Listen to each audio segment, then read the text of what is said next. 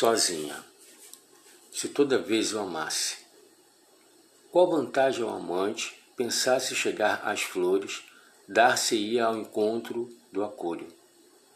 Perde a alegria a força de como quem ama, atormenta minha calma, traz as dores no lugar das flores. Que pecado entre dois amores, virmos, amarmos, sangrarmos em amontoados espinhos. Que proveito traz-nos o acolho, desde que doido amor não envergonhe, não afronte, não faça ficar sozinhos e valha o nosso caminho às flores.